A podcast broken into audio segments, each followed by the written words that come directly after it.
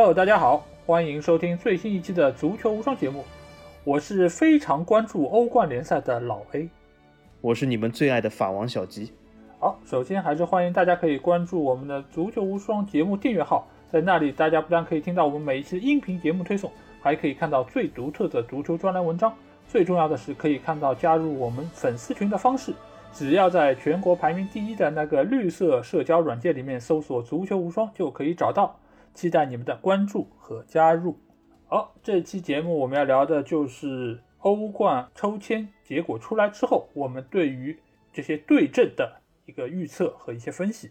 在北京时间十二月十四号，十六强的抽签仪式在瑞士举行，各个小组的第一名是作为种子球队，他们呢将会先客后主。比赛呢将会在二月十七号开始进行，所以到现在来说还有差不多两个月的时间，所以我们在这边的预测呢，只能基于他们目前的队伍的表现，以及未来我们对于这些队伍的一个趋势的判断。因为毕竟比赛还有两个月才开始，可能还会有一些新的伤病，以及一些新的情况，还有包括东窗的转会，这些不确定因素其实都将会很大的影响到他们各自比赛的一些表现。淘汰赛将会分两个回合，二月十七号和三月十八号之间来比赛。之后的对阵将会再次进行抽签，这分第一决赛预计将在四月七号进行。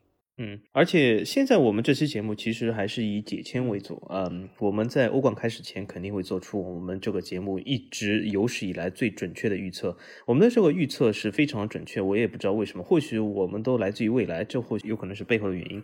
但是现在由于呃离这个欧冠的时间还太早，就就算我们来自于未来，我们也不必把未来这个事过早的透露给所有的粉丝听。所以说这集我们主要是以解签为主，就是来谈一下我们对对阵双方的实力的看法，或者是呃我们认为今后的走势。但是具体要预测谁能晋级，还是要等待二月再来揭晓。是的，那我们接下来就对于这八场比赛，我们来进行一个解签。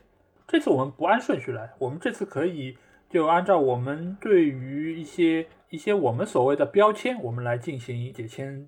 第一个，我们想要来问一下小吉，就是你觉得这八场比赛里面哪一场比赛是你认为实力最为接近的一个对决？这个就是我有的时候说，作为法甲的球迷、法甲的粉丝、法王来说，有的时候我们广大的法甲球迷，我们都会发现啊，每一次法甲的签运都不是那么的好，总是有非常坎坷的前途在我们面前。但是呢，我一直说法甲呢，就是啊，用最坏的签运来做出最好的成绩，专打各种不服。那么，呃，很明显，这次欧冠抽签。嗯，我我个人觉得实力最接近，也是可以说是法甲又是抽到一支非常不好的签。巴黎圣日耳曼作为小组第一，抽到了小组第二里面最强的巴塞罗那，双八之战。对双八之战，这是我觉得实力最接近一场比赛。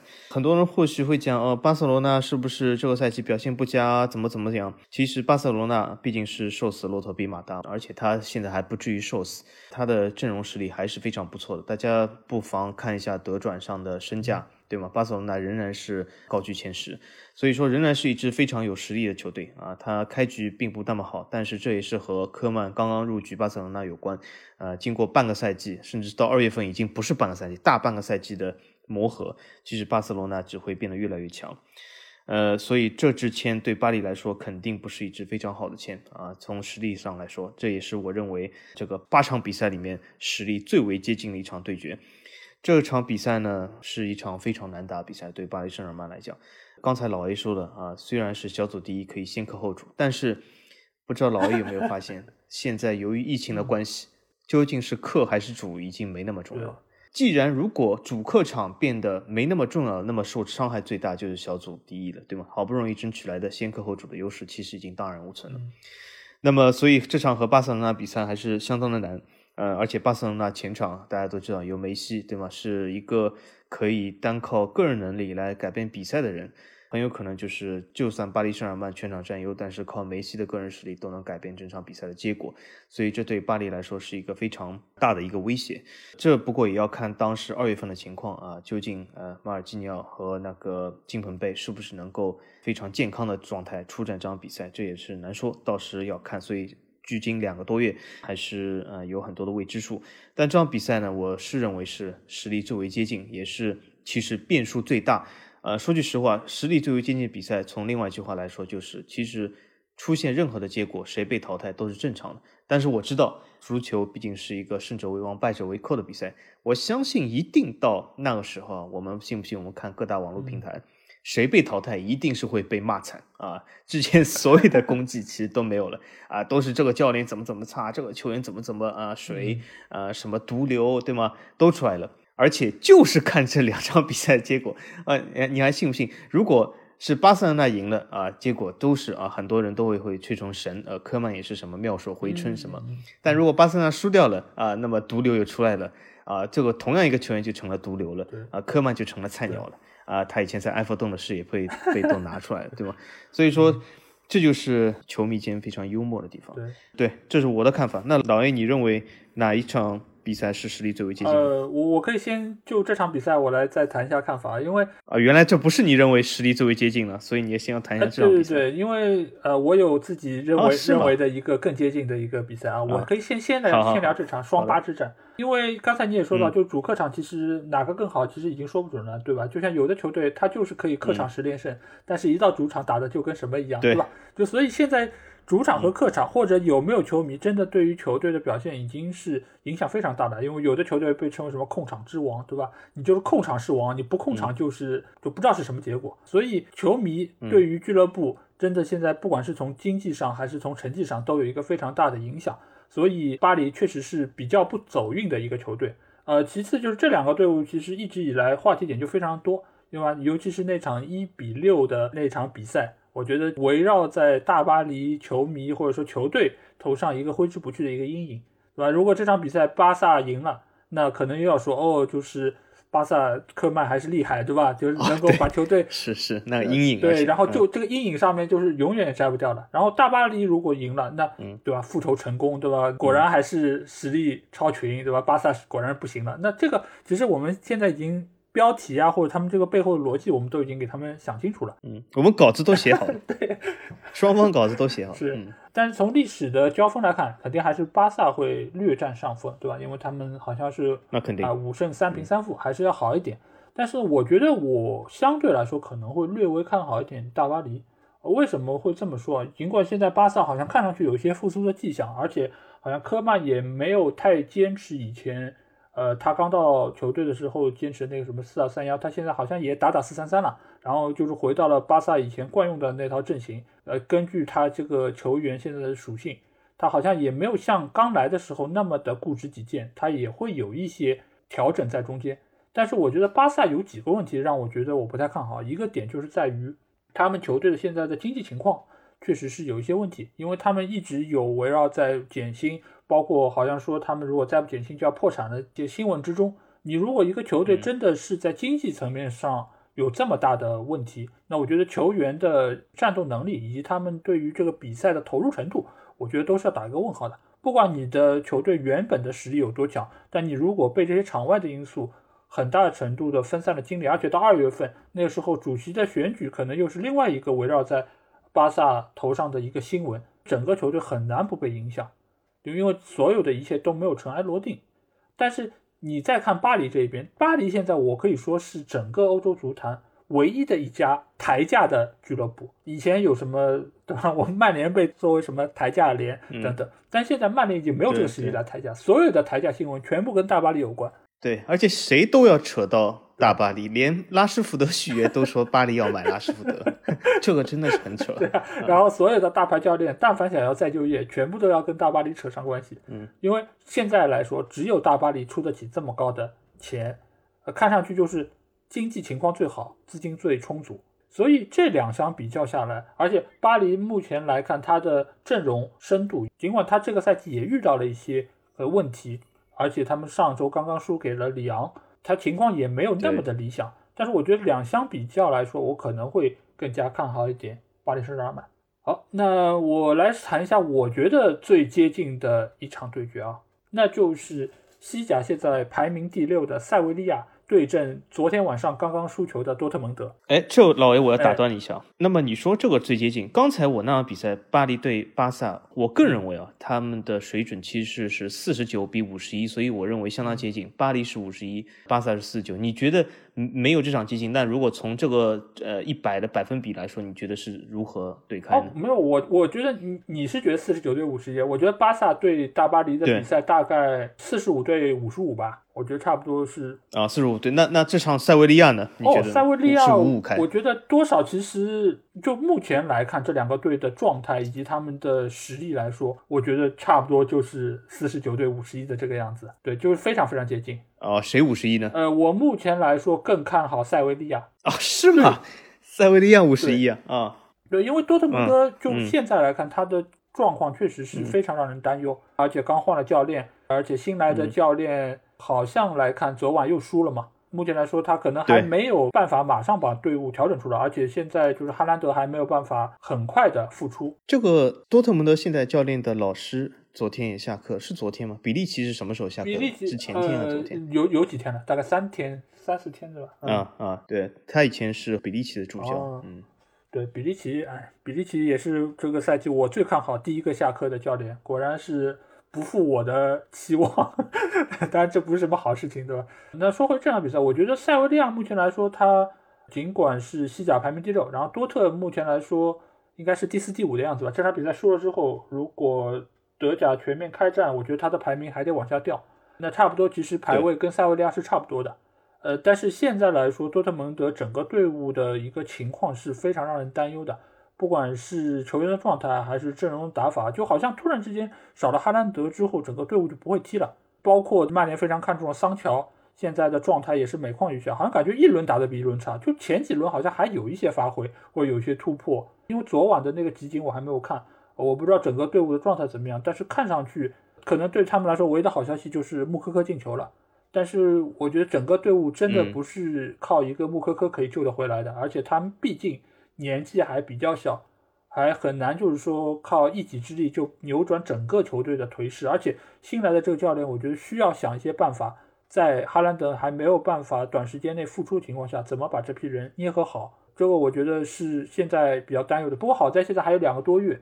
但是我要说一下塞维利亚这个球队，其实确实还是让我眼前有一亮的，因为在赛季初的时候，其实我们也做过预测，就是这个球队他在走了中场核心巴内加的情况下。就一度我们是有一些担心他的攻击线和防守线，但是他目前来看，在攻击层面上，他确实做的还是有一些欠缺。因为你可以看到，他其实进球是不多的，但是他在攻守两端的平衡性上面做的还是比较好。而且他作为欧联杯的常客，球队的稳定性，包括他的教练洛佩特吉的那个能力，我觉得还是非常的好，所以他也是可以比较稳当的跟切尔西能够携手出线。所以在目前来说，如果多特没有办法很好的扭转他这个颓势和混乱的局面，那我觉得塞维利亚现在来说，我我会高看他一线。尤其本来如果这两个球队按实力来说，我觉得多特是远强于塞维利亚的。但是多特现在有一点自己乱了阵脚的感觉，而且这个赛季你也可以看到德甲的球队，比如像沙尔克零四，你就算换了帅，也不一定能够把这个颓势给扭转回来。这个其实还是要看这个教练的能力怎么样。那小吉你怎么看这场比赛？这场比赛其实老 A 提前让我其实说了一句我接下来说的台词，就是本来我们想说一下。就是哪一场比赛最可能爆冷？我选择比赛就是塞维利亚 对多特蒙德。嗯，那 几人提前说出了揭晓了我这个答案。那么这个答案来说，我是这么看的：为什么我会选择这场比赛是最有可能爆冷呢？其实从这个角度来说，我还是对多特有信心的。为什么呢？因为我正因为说他是可能爆冷，那说明我还是看好多特的，对吗？不然不存在说爆冷，但是从另外一个角度来说呢，我又不看好他，所以我又选择他成为爆冷的对象。这个点我就是觉得多特仍然是一个纸面实力上要强于塞维利亚的球队啊，无论从身价也好，他的球员配置也好，对吗？然后他整个球队的状态，呃，财政状态，刚才就老 A 说的，就场外的一些因素都是好于塞维利亚的。但是呢，最近其实多特是发生了一些呃各种各样的事。所以我选择他成为一个爆冷对象。当然呢，这也是十二月啊，我们看二零二零年十二月的状态。但如果他在一月哈兰德复出的时候，或者二月他又扭转回来，这是很有可能。所以说，我们最终的预测是要在二月进行。但从如果现在从解签的角度来说呢，我觉得这场比赛爆冷程度的确非常的大。呃，一个是多特最近的状态不佳，还有一个就我觉得更深层次的问题就是什么呢？有可能的确多特会在这里败下阵来。这里面有几个原因啊。一个原因是法夫尔被解职了，嗯，法夫尔这个教练其实我一直还挺喜欢他的，他就是是什么，是一个能够保住下线的教练。他的确在啊所谓的争冠上或怎么样上啊表现不佳，可是我不认为。我举个例子来说，现在有哪支球队放入德甲，你敢说是能够夺得德甲冠军的？我认为这个世界上不存在这样球队。你拿任何联赛、任何球队，大巴黎也好，利物浦来好，你如果放到德甲，你敢说拿德甲冠军吗？我不认为。因为拜仁实力太强了，所以说多特拿不到德甲冠军，我觉得该责怪的不是多特，也不是法夫尔。那么他这个教练呢，的确是个老好人，而且他也是一个非常喜欢提拔年轻人的战术大师。当然，我希望法夫尔能够回到法甲，他以前就法甲出来去了德甲，对吧？尼斯。那么我们可以看一下，深层次看一下为什么法夫尔会被解职。呃，有一些啊传言说啊，他和两个队长的关系不好，但是这其实就是因为法夫尔提拔了年轻人。这两个队长胡梅尔斯和罗伊斯，我说这句话或许有一些多特球迷会不太开心，但是我认为多特也已经到了一个什么阶段了？就是他的两位老队长，呃，尤其是罗伊斯，他已经渐渐的走入了当年托蒂、当年劳尔，就是这些，我不想说球霸，但是就这些老队长仍然是想继续发挥影响力，但又和呃队内的一些其他势力不和的这个呃这个阶段了。所以说，这两位老队长其实这次他们的斗争是他们成功了，对吧？法夫尔被赶走了，他们成功了。但是我认为他们的成功有可能会带来多特战绩的进一步下滑，有可能会带来年轻球员和这两位老球员进一步的冲突。多特里面其实年轻球员居多，年轻球员的势力也是非常大的。老队员啊，觉得自己被冷落了，尤其是法夫尔这样喜欢使用年轻球员，就比如说他对贝林厄姆的使用，对吗？激起了很多老队员的不满。但是这个是最终会在队内形成矛盾的，我觉得还是要调和。如果不能调和的话，多特是的确是非常危险，这个队内拧拧不成一股绳子，对吗？他这几场比赛，其实你看他对了几个对手都不是那么强，呃，泽尼特也好，柏林联盟也好，上次科隆或者没，就是这些球队其实都不是那么强，但他其实我们可以看一下多特比赛，我我还看了蛮多多特比赛，我觉得有个显著特点就是他的士气不高。他的求胜心并不那么迫切，所以说这就是产生了一些问题了。这这种问题碰到塞维利亚这样的老兵游子的时候是非常是啊危险的啊非常危险。所以说我是选择这场比赛作为一个啊八场比赛里面最有可能爆冷一场比赛。当然了，因为多特蒙德我还是比较喜欢他，致命实力比较强啊，所以我是觉得他仍然是强者的一方，但是他很有可能被爆冷啊。所以这场是一个非常好看比赛啊，希望大家关注。是。对，其实说到年轻人和老将的这个冲突，如果解决不好的话，真的对于整个球队的影响会是非常大的。而且目前来说的话，我觉得哈兰德受伤下场是这个整个一个导火线的一个存在。因为之前我们看到多特对拜仁那场比赛打得非常精彩，双方你来我往，你很难想象当时的这个多特会和现在这个多特是同一个球队，而且只差了一个多月的时间。呃，我觉得也是因为哈兰德不存在，使得他们没有一个真正的。中锋的一个情况下，使得这些中场的球员需要承担更大的作用，也使得罗伊斯或者其他几个老将在这个时候，他们可能对于教练的用兵会产生一些不满，有不同看法。所以我觉得是激化了这个矛盾。好，那我这边来谈一下，我觉得就是最有可能爆冷的一场比赛啊。其实我我的候选也有两场，因为我觉得如果是小鸡选了其中一场，那我可以说另外一场。那如果你两场都没有说，那我会挑。所谓看上去冷门更冷的那一场比赛啊，是哪个？我觉得就是波尔图对尤文图斯的这一场比赛。呃，这场比赛啊，我也有有有有看法。嗯，你先说。因为这场比赛，我就就从纸面实力上来说，那肯定是拥有 C 罗的尤文图斯是更好的一方。而且就是目前来说，尤文尽管在意甲联赛只排第三，但他其实在各方面，他的防守层面。还是保持了一个比较好的表现，它不像其他有一些可能去年表现很好的真蓝黑啊等等其他一些球队，他就是已经出现了很垮的一个局面。这个我们待会儿可以再说真蓝黑的那个比赛。呃，对。但尤文他其实在更换了主教练以及清掉了队内的一些冗余球员之后，他目前来看，呃，尽管平局很多，但是他最起码跟米兰一样，是意甲现在唯二的两个没有输过球的队伍。所以这个来说，他的下限还是算是守住了吧。皮亚洛的第一个赛季，他的整体实力拉出来肯定要比波尔图要强一些。但是我为什么又会觉得可能波尔图会？爆冷，而且我觉得这个如果是能够淘汰尤文的话，那这个冷门其实还挺大的。因为尽管波尔图这次是小组第二，在历史战绩来说也是尤文是碾压级的一个成绩。因为目前来说他们之前交手了五次啊，然后尤文是不败，四胜一平，所以各方面来说你都会觉得这场比赛应该是尤文轻松获胜。C 罗刷几个数据。来到波尔图，没准巨龙球场再来一个世界波，对吧？因为毕竟他以前在曼联的时候打进过一个非常远的远射，那大家都可能觉得这是一个顺理成章的结果。但是我就要隐隐觉得有一些不安的点在哪里。一个就是，其实我们上期的回顾节目也有说到，波尔图其实这个赛季他的成绩还是非常不错的，而且在欧冠小组赛他其实打的也挺好的。他只是对曼城的那两场比赛一平一负，剩下的。四场比赛全部都获得了胜利，而且他这个对吧？欧洲黑店嘛，就是最老的这家黑店，他的这些球员，他的年轻，还有他的冲劲，其实恰恰是尤文不具备的。还有一个最让我觉得不安的点，就是跟前面巴萨其实是一样的，就尤文这个队伍，包括整个意甲的他这个经济情况，在这几个月其实是有一个比较明显的一个恶化，不管是球员的发工资，还是他们其他的一些欠款。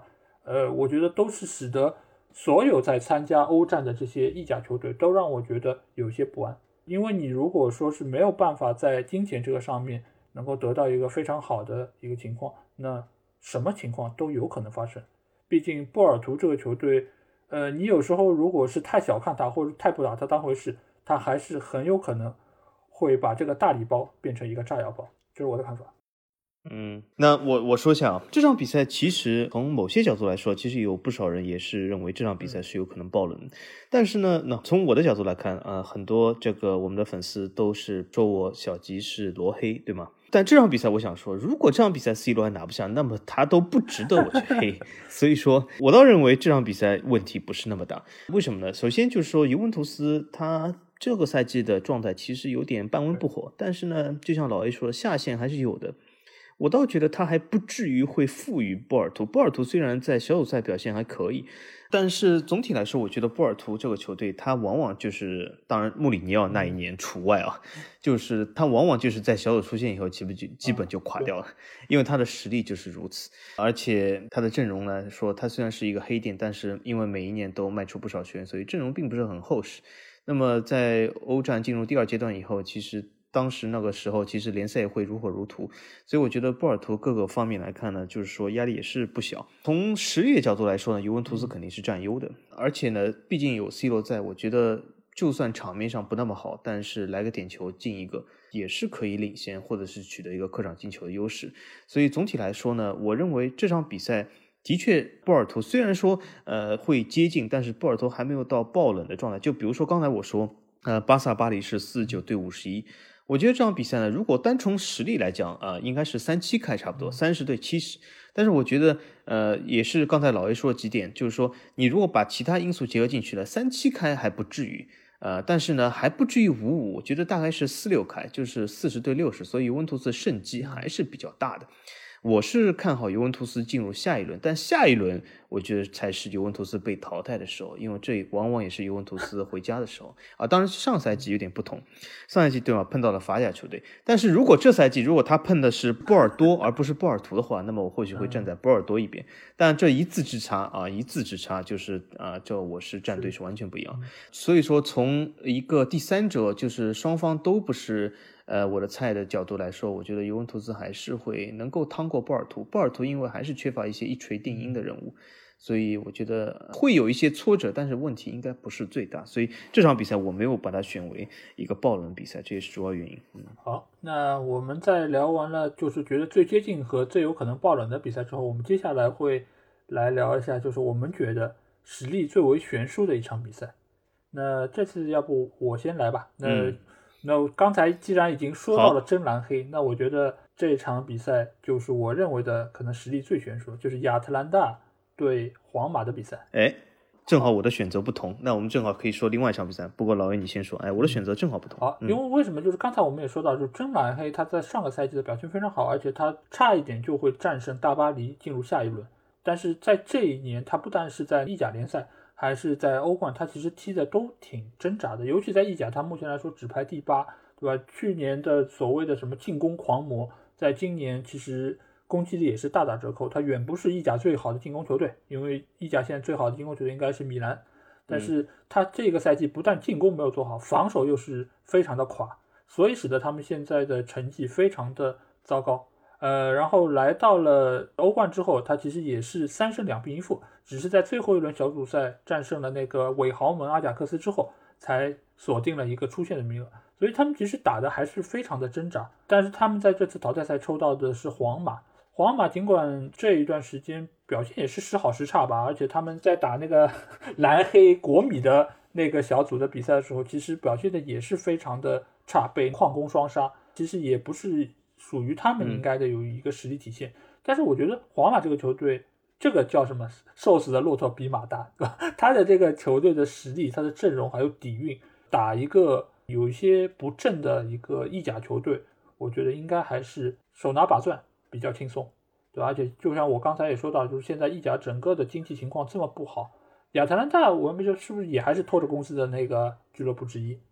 不知道呀，呃，他因为没有说是哪五个还在发工资，不知道，或许亚特兰大在发吧，因为他这个工资啊本来就很少。他他那个好像是工资比较在下半区的一个球队，对，但是你不嗯管是有没有工资能发，或者说是不是拖着在发，那整个情况反正意甲都不太乐观，对吧？俱乐部的层面也可能还是以一个亏损的形态在进行着。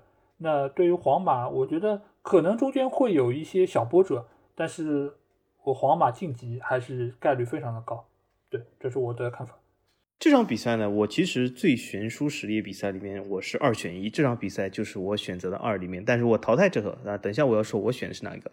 那么从这场比赛来说，的确亚特兰大最近碰到问题不少啊，那个戈麦斯和的加斯帕尼还闹矛盾了，对吗？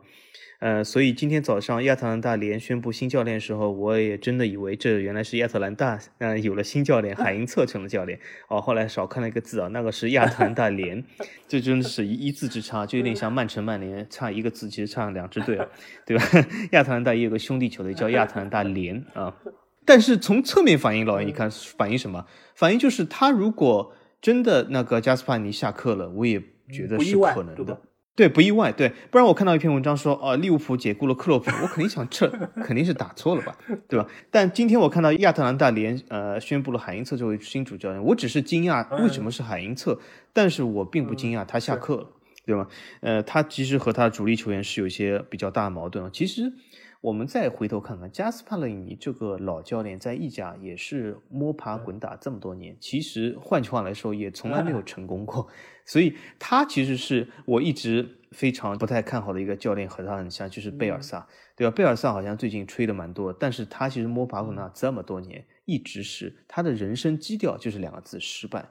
对吧？他在里尔把一支强队带了这么差，差一一名就降级了。所以说，加斯帕里尼也是同样的类型，和贝尔萨一样，就是好像是听上去进攻足球好像很厉害的样子，但是一直是人生的经历就是失败的样子，对吧？他也是去过一些强队，真蓝黑，对吗？他现在待过假蓝黑，他以前也去过，所以说都是失败为主。那我并不长期看好他，但是我为什么没有选择这场比赛作为一个最悬殊比赛呢？那主要不是出在亚特兰大这一边，出在皇马这一边。就是我认为有一支球队比皇马实力更强，他的对手和亚特兰大差不多，哦所以我就选那场。那么皇马来说呢，呃，我认为他的确是最近发挥不太稳定，尤其是这个赛季啊。其实也不仅是这个赛季，从齐达内二进攻以来。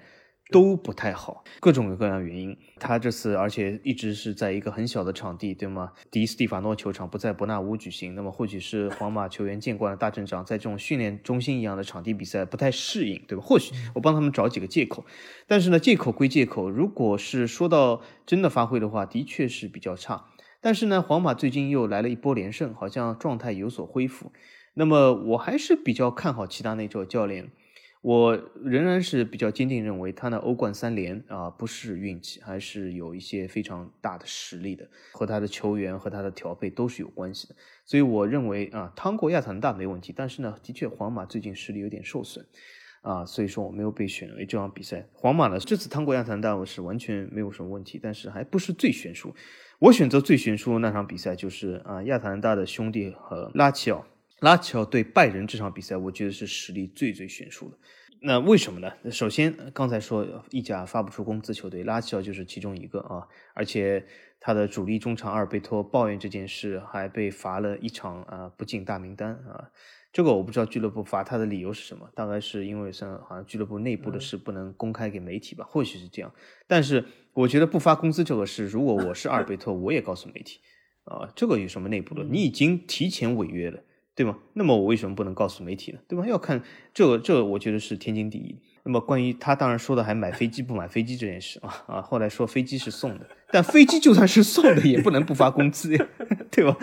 所以这真的是欲盖弥彰啊，对吧？飞机的确是送，那有卖了然后发工资，对吧？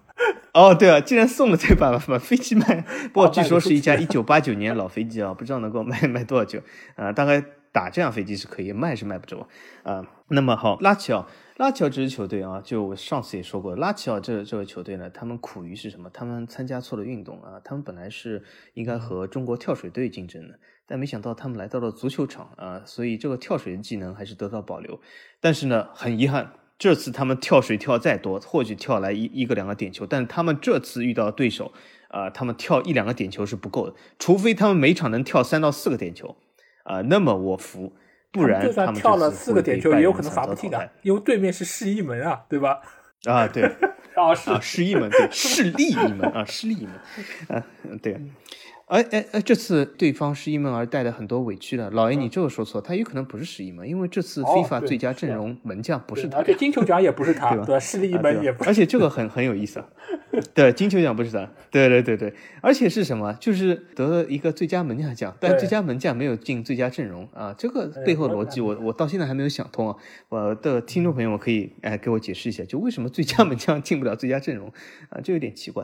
所以说没有法国足球的加持啊，FIFA。真的是不会颁奖了啊！那么说回这场拉齐奥对拜仁慕尼黑比赛，呃，慕尼黑一开始赛季开始啊，和上赛季其实势头很猛，最近呢好像略显颓势啊，但是我认为呢，这是因为疲劳来了，但是德甲呢会进入一个冬季调整。所以说，我认为呢，下赛季开赛的时候，慕尼黑仍然可以调整出最佳状态。因为拜仁慕尼黑的打法是非常伤体能的，他这样长期作战呢，是的确有对他的不利因素。但是欧冠好在啊，二月开赛，基本是就是下半段赛季就是开赛不久的时候，所以这个时候呢，慕尼黑还是处于最佳状态。但是如果欧冠进行到四五月份的时候，那的确对拜仁慕尼黑是不利的啊。但是二月份没什么问题，而且又是遇到拉齐奥，拉齐奥刚才老魏说亚特兰大在联赛中表现不好，拉齐奥在联赛中的表现也挺拉垮的。这个，而且最近英扎吉啊，又和阿乔主席发生了矛盾，也是这种扯不清楚的经济纠纷，还有什么球员问题。不过英扎吉呢，这个要求从主席角度来说也挺无理的。为什么？他又说买什么球员什么，现在能够发工资，一家球队已经不错，你还要买球员，这我觉得也是不合时宜的。提出这样的要求来，或许他是真的想要解约金啊。所以说也是问题重重，所以我认为这是一场非常悬殊，或者是八场比赛里面最悬殊的比赛。我是看好慕尼黑是啊，对，那个拉齐奥和真蓝黑真的是难兄难弟啊，就意甲第八、第九，就两个 球队都是成绩非常的糟糕。拜仁慕尼黑呢，我是觉得他目前来说确实也成绩有些不太稳定，呃不像就是他们去年的整个下半赛季，感觉就是没有人可以跟他们抗衡。也没有球队可以跟他们拉出来打，但是这个赛季，尤其是这几轮的表现，呃，你可以看到诺伊尔确实也是高接低挡，挡出了非常多对方的射门，整个拜仁的防线还是问题多多。呃，这点来说，我觉得你如果是放到欧战的赛场上，确实还是蛮危险的，因为毕竟对手的把握机会能力，还有整个的压迫的一个程度，都不是这些德甲的对手可以相比的。但是呢，你遇到拉齐奥，这个问题不是太大，对吧？如果对方的伊莫比莱啊，伊莫比莱，而且是一个在德甲失败的人啊。嗯，哎，对，是啊，对。说到这个伊莫比莱的话，其实不也是有一个说法，就是真假金靴对决，对吧？哦，对，假金靴莱万，真金靴伊莫比莱。对，对啊。那这这场比赛正好是可以验证一下，到底谁是真正的金靴，谁可以在对方的身上戳更多的洞，嗯，对吧？这个其实我觉得都是一个不错的看点。但是就竞技层面来说，我觉得拜仁拿下是几乎没有问题，而且打得不好，没准又要出现惨案了。拜仁就是这方面分寸把握的不太好，就老爱在人家身上打个六七个球，然后八个球，我靠，这个人家不要面子啊，对吧？好歹也是蓝鹰，对吧？以前也算是在欧洲赛场上就有有过一些建树的，以前也算是拿过联盟杯吧，我还没记错。拿过吗？他拿过欧联吗？好像我记得最近一次联盟杯他是输给了国际米兰，他最近一次参加决赛啊，具体我们可以查一下。蛮蛮早之前啊，蛮早之前啊，对对对，嗯我我也有可能我记错了，嗯对对，但是我觉得就是拜仁的话，应该打阿齐奥这个是比较轻松的，嗯这个其实也是我就是候选的两个悬殊的中的一个吧，嗯就正好我跟小吉一人说了一个，我觉得还蛮好的。嗯，那我觉得在说完这场之后，其实呃八场比赛我们其实已经说了五场，还剩三场。哎，我觉得非常巧合的一点就是剩下三场都有英超球队。我们一开始这五场都是故意避开了他们哦原来这样一个存在。我我好像没有故意，但是但真的是啊，啊真的是，嗯嗯，啊，那我们可以一场一场来看嘛。嗯那我们就可以先从对吧英超和德甲的两场中先挑一场。我们先来到是门兴对曼城这场比赛。嗯，哎，这场比赛其实我觉得，哎，差一点就是我的那个哎，我猜猜是最接近还是最悬殊？你你不见得说这是最接近吧？应该不至于吧？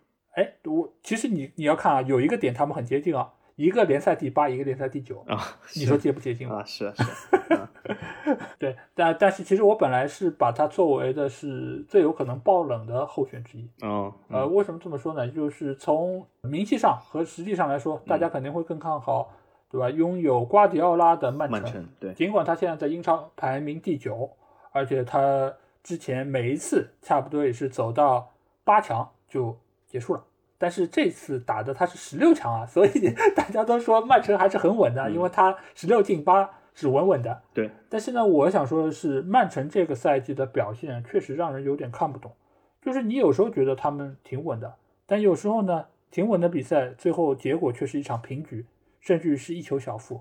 所以你也说不清楚现在的瓜迪奥拉到底是好还是不好，这个球队是进步了还是退步了？因为他，呃，往年来说，他打弱队是非常稳健的，基本上都是什么四球五球的大胜。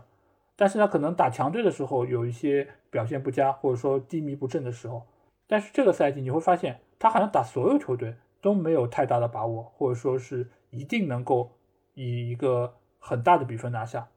这可能我觉得也是瓜迪奥拉在打法上的一个变化，但是，呃，遇到现在冲击力比较强的门兴，其实我觉得未必不存在爆冷的可能性。尽管我还是相对更看好曼城一方，毕竟瓜迪奥拉在欧冠的经验还是比较丰富，但门兴在这方面相对来说就要比曼城要欠缺一些。嗯他们尤其是打欧冠淘汰赛的机会其实也是非常少，所以我觉得在曼城这些每个球员都是对于欧冠非常有经验的情况下，我略微看好一点曼城。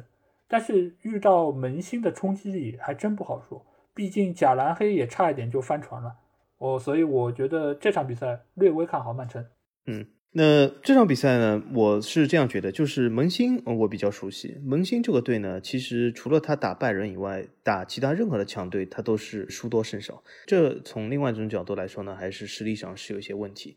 他现在在德甲的位置呢，呃，不能说是他实力的体现，但是也和他实力体现比较接近。他其实没有德甲前四的实力，呃，但是上赛季最后一轮啊，最后就是呃进入了欧冠啊，然后就是把勒沃库森逼出去。他其实实力是不如勒沃库森的，所以说他在小组赛里面，我们上期节目也说了，就是比较磕磕绊绊，但是总体来说运气还是不错的。呃，就像我上次说，他其实只击败了矿工，其他都没有击败，基本也是实力的体现。所以说他这个球队遇强则弱。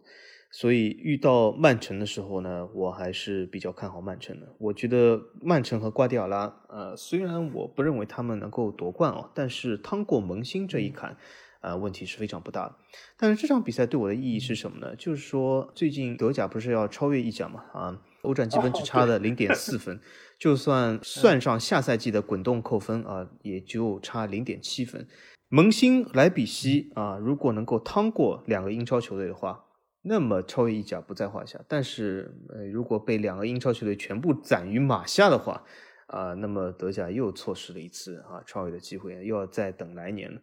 当然了，这里我看蒙辛能不能为德甲争取到积分比较难，因为他本身就不是一个以防守见长的球队。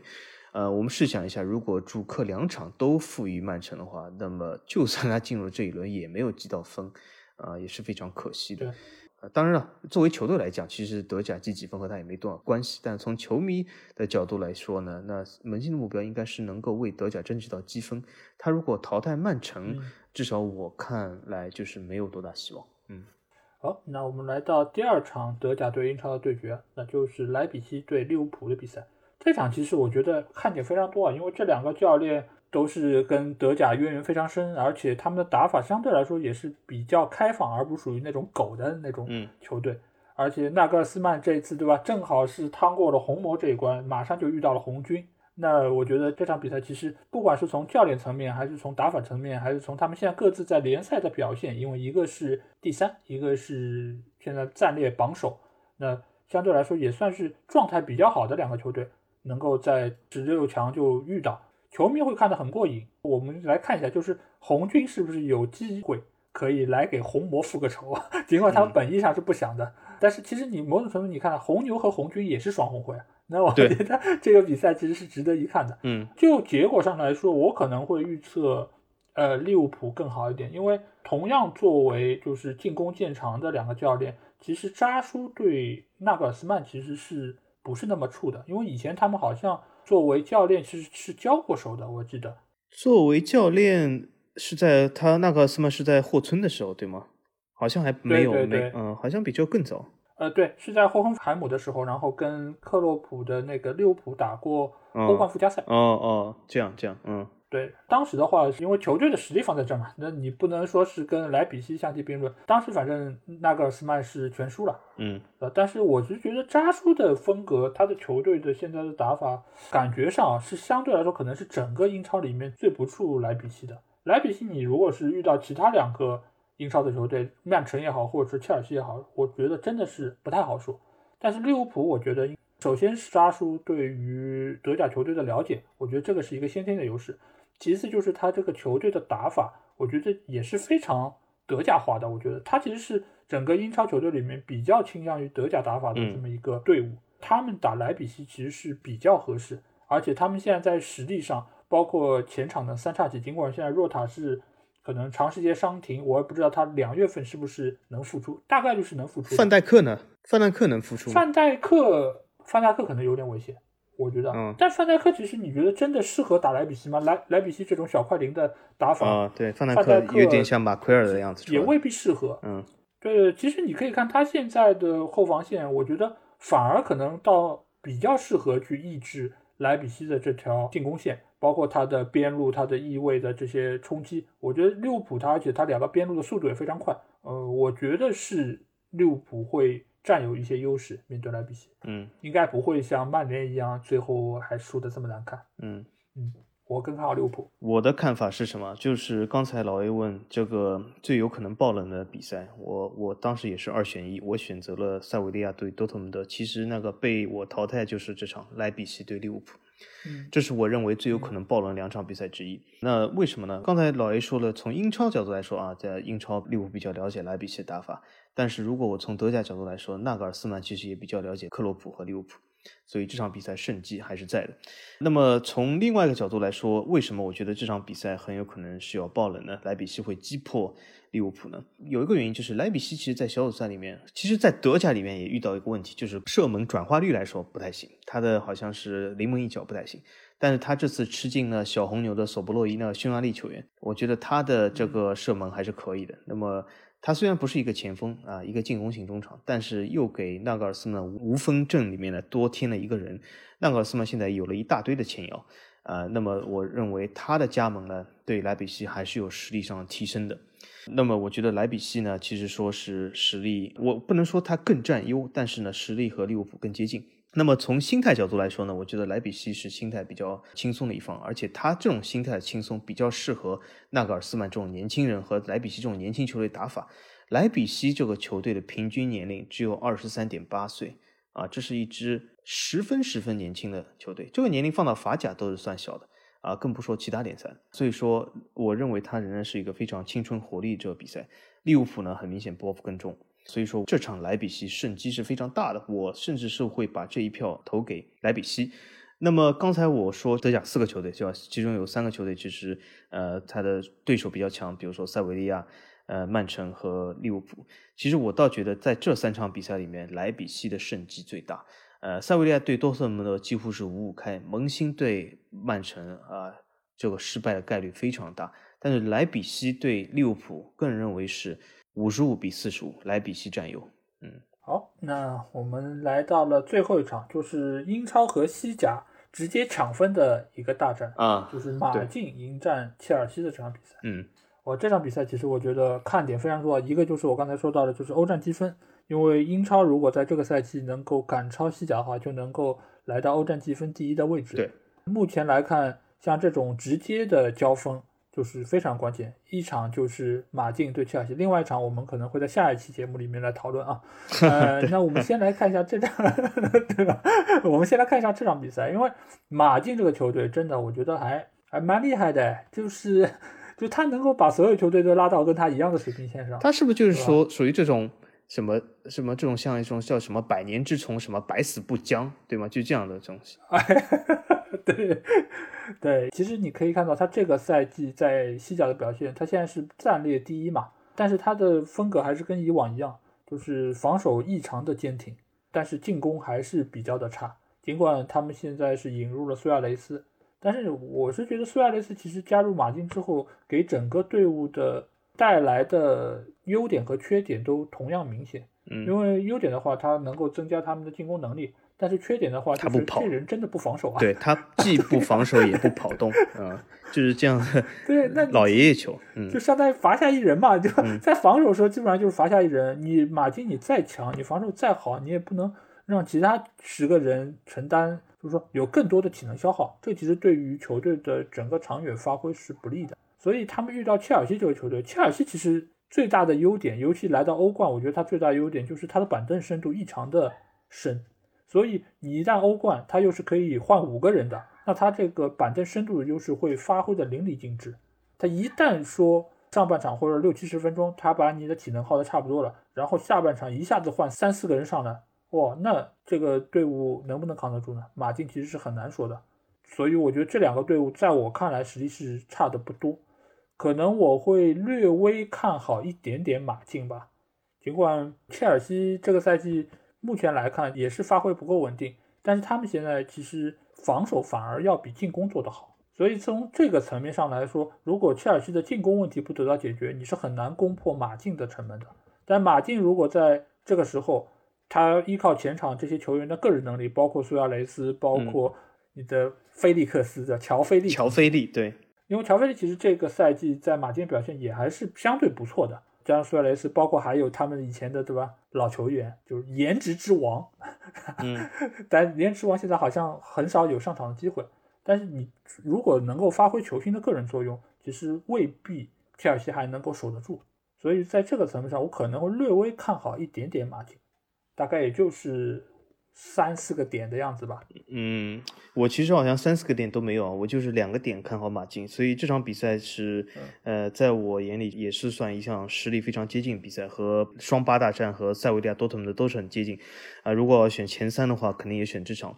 我是略微略微非常微弱的看好一些马竞，比那个多特和巴萨稍微多一点。比如说，我觉得从数数字上来看是四十八吧，就五十二对四十八，就说马竞稍微强一点点。那么为什么我略微看好马竞呢？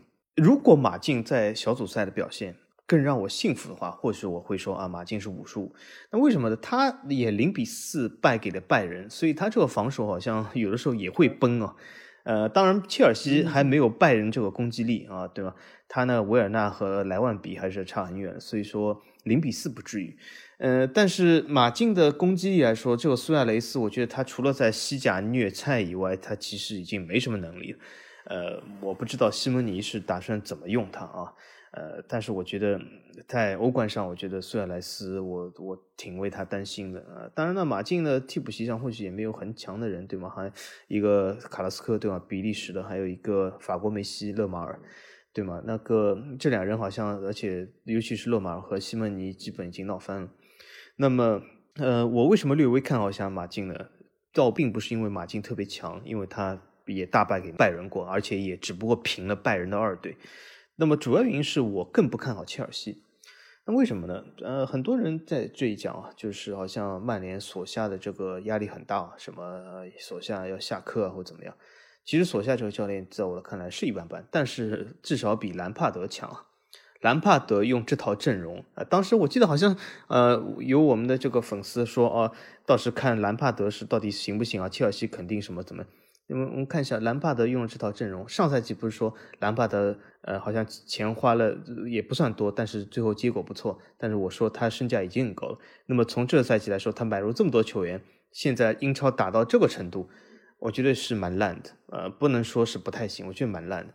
而且兰帕德他最强的实力是把任何人能都用成凯帕啊，就像我赛季初的预测一模一样，他把哈弗茨用成了凯帕。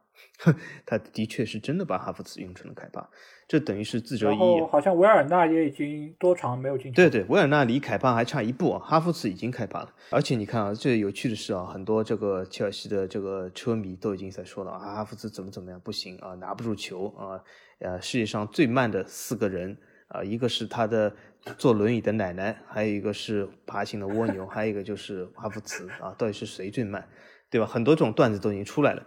很快，很快啊！不出多少时间，哈弗茨就会成为凯帕。那其实你看，哈弗茨也成凯帕了，维尔纳也成凯帕了，凯帕也自己也是凯帕了。究竟背后的原因是什么？那么很明显，其实最最凯帕那个人就是兰帕德，他也也有个帕啊。当然了，切尔西的底子还在那里，他的球员深度还很大，而且还有我们法国的大基路，所以我觉得呃，不至于说是要怎么样大败给马竞，这也不至于，因为马竞也没有大胜切尔西的实力。但我觉得或许马竞会和上年淘汰利物浦那样，就是一个小胜，最后一个客场进球或怎么样淘汰了切尔西是有可能的啊！我是略微略微看好马竞。嗯，好，那我们可以看一下，到时候二月份的比赛跟我们今天的这个展望是不是比较的契合？嗯，毕竟时间还有很久，我们应该在比赛之前还会做出我们自己相对比较更具体准确的预测。嗯。啊，那我们可以就再来聊两个相关的话题，一个就是你觉得从现在情况上来说，谁最有可能夺冠这个东西没有谁或者最有可能，这个东西冠军就一个，就是巴黎圣日耳曼，其他人我一概不服。呃，就像我说的啊，欧冠这个杯子看上去金光闪闪，但只有法甲拿这个杯子的时候，欧冠才是一个杯子，不然就是和地摊上十块钱三个的杯子没有任何区别。所以说，对我来说，欧冠只有一个冠军，就是巴黎圣日耳曼啊。哎，哎，我也好想像你这么说呢，但是我的球队去了 另外也一样一样，欧联这个杯子也很闪 啊。那我我就相对来说，可能还是拜仁吧，因为就跟我去年预测冠军是一样的。因为拜仁目前看上去确实是综合实力最强，而且他们整个打法也是最具有压迫性，就是威胁性更大的一个球队。但是其实刚才小杰也说到，就是如果他的体能状况调节不好，那确实是一个非常大的问题。但是好在他们有东歇，但是你也很难说他们东歇回来之后，整个球队的打法，包括球员的伤病，是不是能够比较理想？这其实都是影响他们发挥的一个重要的点。因为相对来说，这种打法的球队，它是非常累人的，而且他的伤病的概率也会相对比较高。你一旦有一侧或者说有一个球员受伤，你想，如果多特受伤的哈兰德，然后如果拜仁受伤了莱万，那这个比赛还怎么踢？你还是冠军的热门吗？其实就很难说了。所以目前来看，可能综合实际上来说，拜仁会强一点。但是我的一个对于今年比赛的一个观点就是，没有任何球队是有十足的把握拿到冠军，不管是联赛还是这样的欧冠。呃，因为现在你也看到五大联赛这些所谓的，不管是一家独大的还是一家多大的，他的那些豪门球队都没有一一定能拿冠军的实力和底气。没有办法再像去年的利物浦一样，早早的就已经远远抛离后面这些竞争对手，大家都处在一个焦灼之中。你刚才小吉也说到，就是呃，索尔斯克亚这么平庸的一个教练，他现在人家如果补赛赢了，都能拿到第二呢，其实离利物浦也只差两分。那你说他到底是个好教练，还是一个快要被解职的教练呢？其实都不好说。所以今年其实是一个乱世之秋，嗯所以我觉得，呃，与其我们来竞猜冠军的人们，不如来猜一猜可能潜在的黑马。小金，你觉得这次的十六强里面有哪个可能是一个黑马存在呢？这当然也要看十六强比赛，因为这他也是命 命悬一线啊。我如果现在这个阶段选黑马的话，我会选莱比锡红牛啊，因为我觉得他淘汰利物浦就是一匹大黑马。当然要看他下一轮遇到了谁，因为下一轮还要重新抽签。呃，从现在角度来说，我看好他成为黑马。呃，因为他本来淘汰利物浦本身这件事就已经是一个黑马了。另外几个实力较弱的球队，我并不认为他们有淘汰更强球队实力啊，就比如说亚特兰大也好，拉齐奥门兴也好，他们的遇到这个对手还是会败啊，所以说还不具备黑马的实力。黑马实力就是至少要趟过十六强，对吧？因为首先，如果叫黑马嘛，那肯定就不是一个豪门或者说是实力最强的那个存在。那我觉得我可能会把这一票投给塞维利亚。呃，因为塞维利亚首先我是相对更看好他能够过多特这一关啊，然后他这个实力放到这些豪门来比，他肯定还是略显不足。尽管他是欧联杯之王，多次拿到欧联杯冠军，但是欧联杯冠军就只是意味着你常年拿到的就是欧冠小组第三的这么一个层次。呃，但是在今年，我觉得就是他整个球队比较难对付，而且他队内也有一些经验很丰富的拉基蒂奇啊等等一些球员。呃，所以我觉得，如果是一个经验型的球队，会比较有可能能够充当黑马的一个角色。好啊，那我们在聊完了欧冠抽签的这个淘汰赛之后，我们来到了观众留言环节。那这个礼拜，小吉有一个 非常想要吐槽的点要来跟我们分享，那我们来可以听一下他想说什么。嗯，呃，我想吐槽就是说，呃，不是一个观众留言，是一最近一期新闻啊。现在又爆出这个新闻，说国米夏天购买阿什拉夫的这个四千万的分期付款的第一个分期，呃，已经逾期半年没有付了，就那一千三百万。当然了，这是由于什么原因，大家都知道，对吧？由于国米的目前的财政状况。但是这种财政状况啊，肯肯定是只有一个原因，经营不善，对吗？那么我不想吐槽这个事，我想吐槽是另外两个事，由这件事引申出来的。第一件事就是国米也好啊，还有这些付不出转会费，本来签订好那不勒斯这些都好，这个疫情这个事早在年初就已经发生了。到年中七月八月的时候，他们购买这些球员的时候，他们已经非常清晰的意识到下赛季将会是一个非常艰难的啊财政上的一年。可是这些球队仍然去啊购买这些球员，呃，我就不知道他们为什么要这样做。他们这样做的意义在哪里？就是完全知道自己有可能没有这个能力啊，以后会入不敷出，以后甚至会破产，还去购买这样的球员，花这些钱，花这些本来就没有的钱啊。虽然大巴黎给了啊国米五千万，但是他还要付工资，他要干嘛？对吗？他自己也可以算一笔账啊，这个我就不用替国米来算，他自己会算，但他仍然这样干，我觉得这是一个非常不负责任的行为啊。那么从另外角度，我还要吐槽谁呢？吐槽一些意大利一些媒体啊，米兰体育报、都灵体育报、罗马体育报，无论什么体育报，就明知道在意大利这种经济环境下，甚至这些报纸也知道，对吗？呃，很多球队发不出工资，国米七月八月的工资还没发，但是仍然去会编出一些新闻啊，说什么国米四千五百万要买谁，呃，米兰多少几千万要买谁，米兰想买哈兰德，已经和哈兰德要达成协议了，什么什么。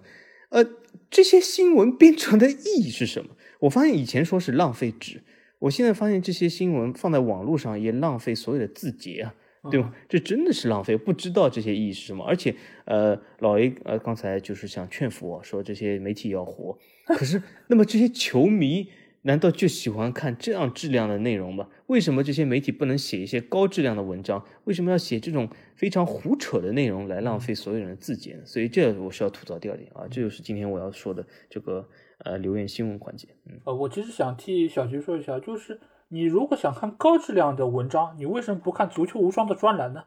对吧？最近我们正在连载法甲联赛，是个负责任的媒体。对呃，但是我想说的是，这就为什么这些报纸或杂志会存在？一方面就是确实有要看这种垃圾的球迷，他们可能并不清楚俱乐部的财政状况，他们也不了解背后的逻辑，所以只能说我们这些球迷并不是他的目标受众吧。其次就是嗯这些杂志，他们也确实是呃需要活，然后他们没有这些转会的绯闻，他们也不知道该说些什么话题。因为在目前这个当下，如果大家都是买不起人，都没有办法能够产出一些有意思、吸引眼球的一些新闻，那确实他们的销量就会大受影响，他们自己可能也会丢掉工作。所以记者有些时候也是就是闭着眼睛瞎说呗。就你如果真信了，你就会点进去看一看，做个标题党看一看，对吧？然后，呃，你如果不信的，嗤之以鼻，反正他们也听不到。啊，所以，哎，媒体工作者也也不容易，我只能做站在这个角度上同情一下他们。嗯，是我们的同行，对吧？但是作为这些俱乐部，他们现在这个整个情况，呃，其实所有的意大利俱乐部都是个无底洞。你不要说大巴黎给他们五千万，那你就算给一个亿，这个无底洞也填不满，因为你可以看到很多俱乐部都是每年亏损一个亿到两个亿。就这个情况下，你还指望他们能够？花钱，你还指望他们可以做出怎样的一些举动？我我是对他们不抱任何希望，但是我只对他们有一个期望，就是明明知道自己没钱，就不要再去这里大手大脚的花钱，否则的话，你不但是害了自己，更是害了别人。就像买了奥斯梅恩的那不勒斯，你看他们做的都是什么事情？嗯，如果这种事情长此以往，或者说有更多的俱乐部去效仿，只能说是以后的转会市场。大家都不再敢去买人和卖人，这其实对于整个转会市场是一个极大的伤害，对于球员的流动也是一个极大的伤害，这是一个很不好的一个开头，我是这么觉得。嗯，对。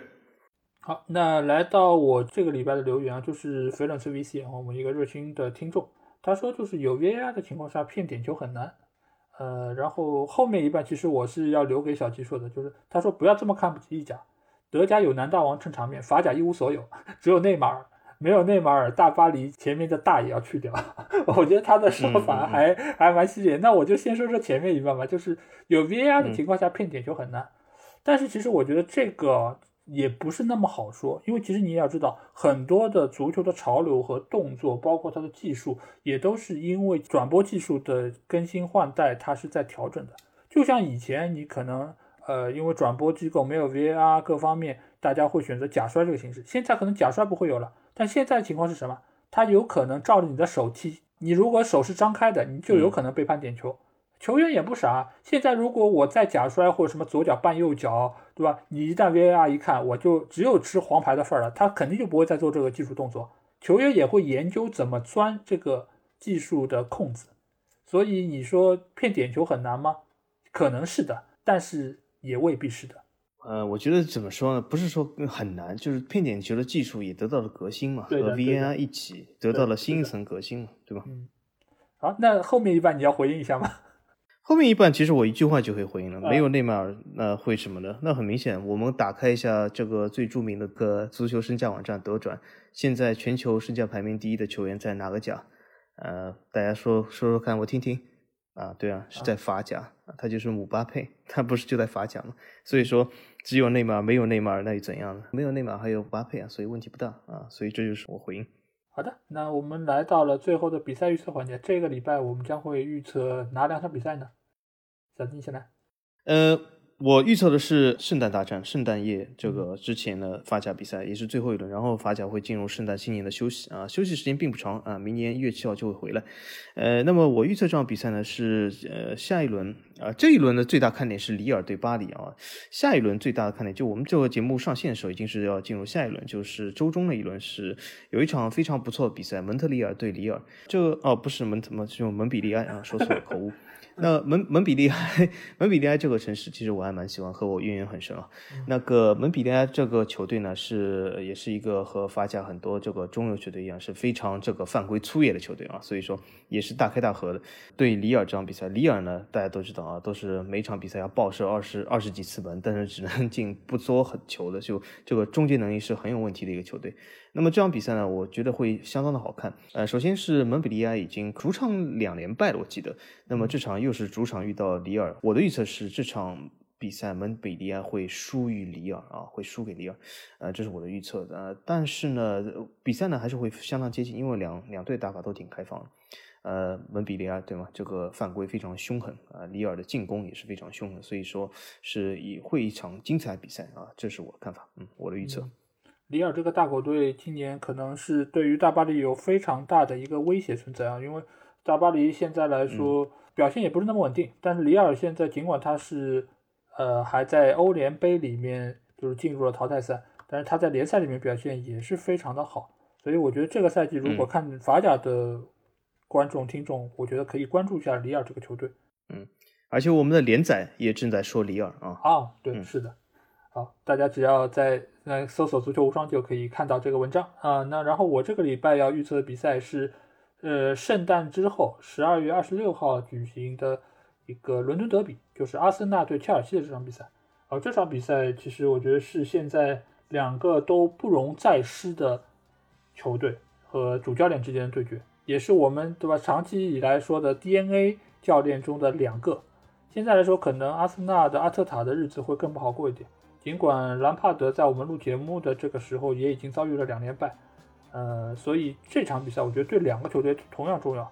但是从实力上来分析的话，我觉得切尔西肯定相对来说是更被看好的一方。但是对于这种伦敦德比，又是阿森纳要证明自己的这一场，因为如果阿森纳再输，阿特塔是极有可能会下课的。所以我觉得阿森纳在这场比赛没准儿是可以。表现出一定的斗志，甚至于有可能能从切尔西身上拿分，所以我觉得我看好的是阿森纳不败。我之前预测英超都是不靠谱的啊，大家都知道我不是一个英超粉，所以我预测的英超都不靠谱。但这场比赛我的预测，我倒觉得切尔西会胜，会胜阿森纳。阿森纳，我预测他二零哎多少年？二零二零到二零二一赛季将是一个英超划时代时候，英超不再有。这个 B 六，因为阿森纳会加入英冠啊！你既然他要加入英冠，那这场比赛必须要输给切尔西啊！这是我预测。好的，那今天这期节目差不多就这样。同时，还是希望大家可以去排名第一的社交软件那个绿色的 APP 里面搜索“足球无双”，呃，关注我们的订阅号，然后收听我们的音频节目和收看我们最有质量的专栏文章。那这期节目就到这里，下周同时间我们将会给大家带来的是欧联的解签节目，欢迎大家可以继续收听。今天就到这里，大家拜拜，大家再见。